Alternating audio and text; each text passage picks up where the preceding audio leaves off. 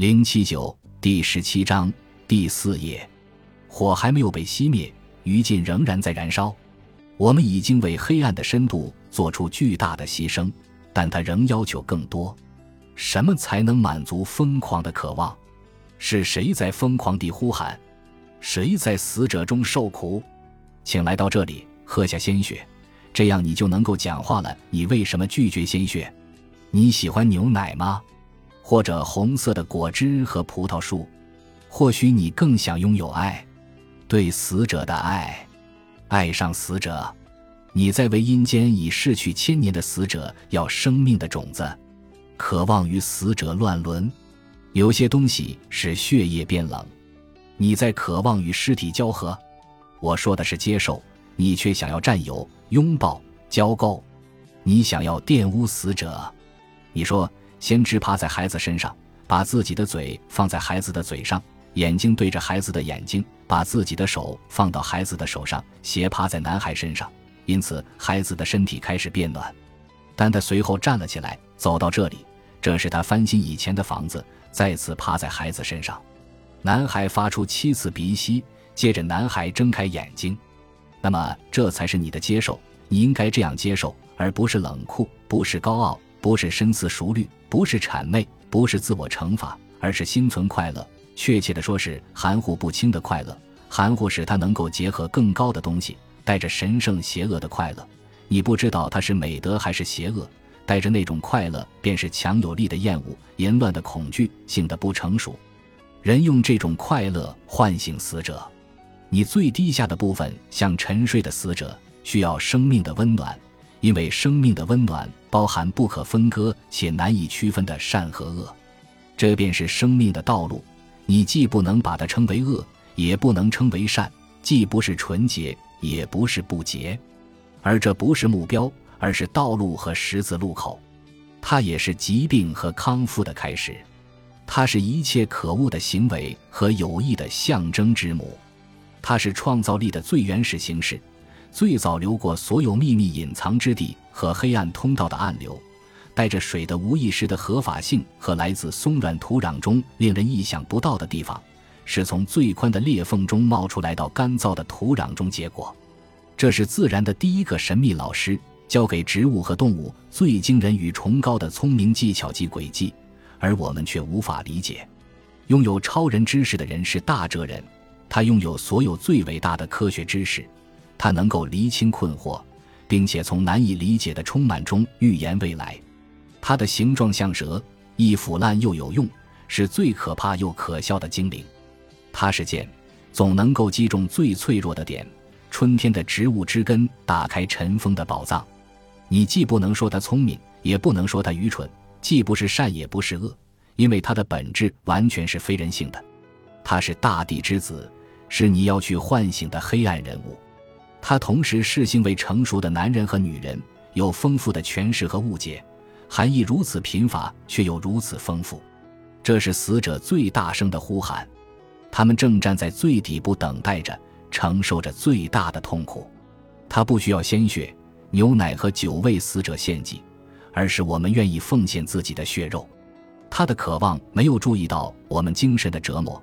我们的精神正在折磨自己，去设计那些不可能设计出来的东西，因此把自己撕碎，牺牲自己，直到我们的精神把被肢解的身体放到祭坛上，我才听到大地之子的声音。在这个时候，我才看到他是最痛苦的那一个，他需要拯救，他是被拣选的人，因为他是最被拒绝的人。不得不这样说，不是一件好事，但或许是我没有听到。又或许是我误解了深度所说的话，这样说十分令人痛苦。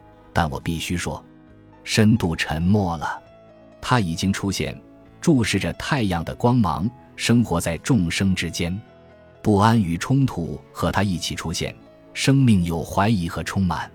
阿门，一切都结束了，不真实的东西是真实的，真实的东西是不真实的。但我不是，我不愿意是。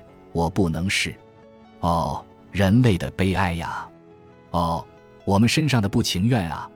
哦，怀疑和绝望，这是真正的耶稣受难日。主在这天死亡，降入地狱，完成神秘。我们在耶稣受难日使我们身上的基督完整，我们自己降入地狱。我们就是在耶稣受难日哀悼和哭泣，希望基督完整，因为基督完整之后，我们便进入地狱。基督是如此的强大，以至于他的王国覆盖全部的世界，只有地狱在其之外。谁能够拥有良好的基础、纯粹的良知和遵守律法的爱，成功的穿越这个王国的边界呢？众生中的谁能够成为基督，并以血肉之躯来到地狱中呢？谁能够把基督的王国扩张到地狱呢？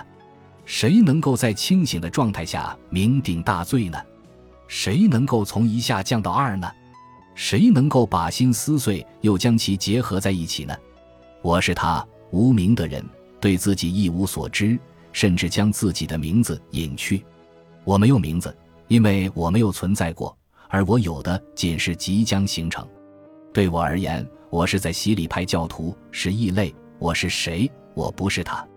我将在谁的前面和后面？我是他。因此，我贬低自己，我把自己视为他人来提升自己。这样，我接受了自己。我把自己分成两半。再用自己把自己结合在一起，我变成自己身上较小的一部分。我在自己的意识中，但是我在自己的意识中好像与意识分开了一样。我没有在自己第二和更强的状态中，好像我就是这个第二和更强的自己。但我一直在一般的意识中与它是如此的分离和不同，好像我就是第二和更强的状态，但没有真正的在意识中。我甚至已经变得更加渺小和贫瘠，但正是由于我的渺小，我才能够意识到强大的接近。我为了重生，接受了不洁之水的洗礼，地狱之火的火焰在洗礼盆的上方等着我。我用不洁的水洗自己，我用肮脏的水洗自己。我接收到他，我接受他，他是神圣的兄弟，大地之子，双性且不洁之人。一夜之后，他变成一个男人。他的两颗门牙已经咬破自己的下巴，咬薄了下巴的表皮。我抓住他，我征服他，我拥抱他。他从我这里得到很多，却把一切都留给自己。由于他非常富有，所以大地也是他的。但他黑色的马已经离他而去。事实上，我已经击倒一个骄傲的敌人。我已经强迫更加强大的人成为我的朋友。没有什么可以将我和黑色的人分开。如果我想离开他，他会像我的影子一样跟着我；如果我不为他着想，他依然会怪异地在我旁边；如果我拒绝他，他将变成恐惧。我必须充分地纪念他，我必须为他准备祭品。我在桌子上为他准备了一整盘食品，和我之前为人类所做的事情一样，我现在也必须为他做这么多事情。因此，人类认为我自私，因为他们不知道我和我的朋友一起前行，并把很多时间献给他。但动荡已经到来，引起一次无声的地下震动，远处响起巨大的轰隆声。通往原始的和未来的门道路已经打开，神迹和可怕的秘密触手可得。我感到事物以前存在，未来也会存在。平凡背后的深渊张开口。大地把自己所藏的东西还给我。本集播放完毕，感谢您的收听，喜欢请订阅加关注，主页有更多精彩内容。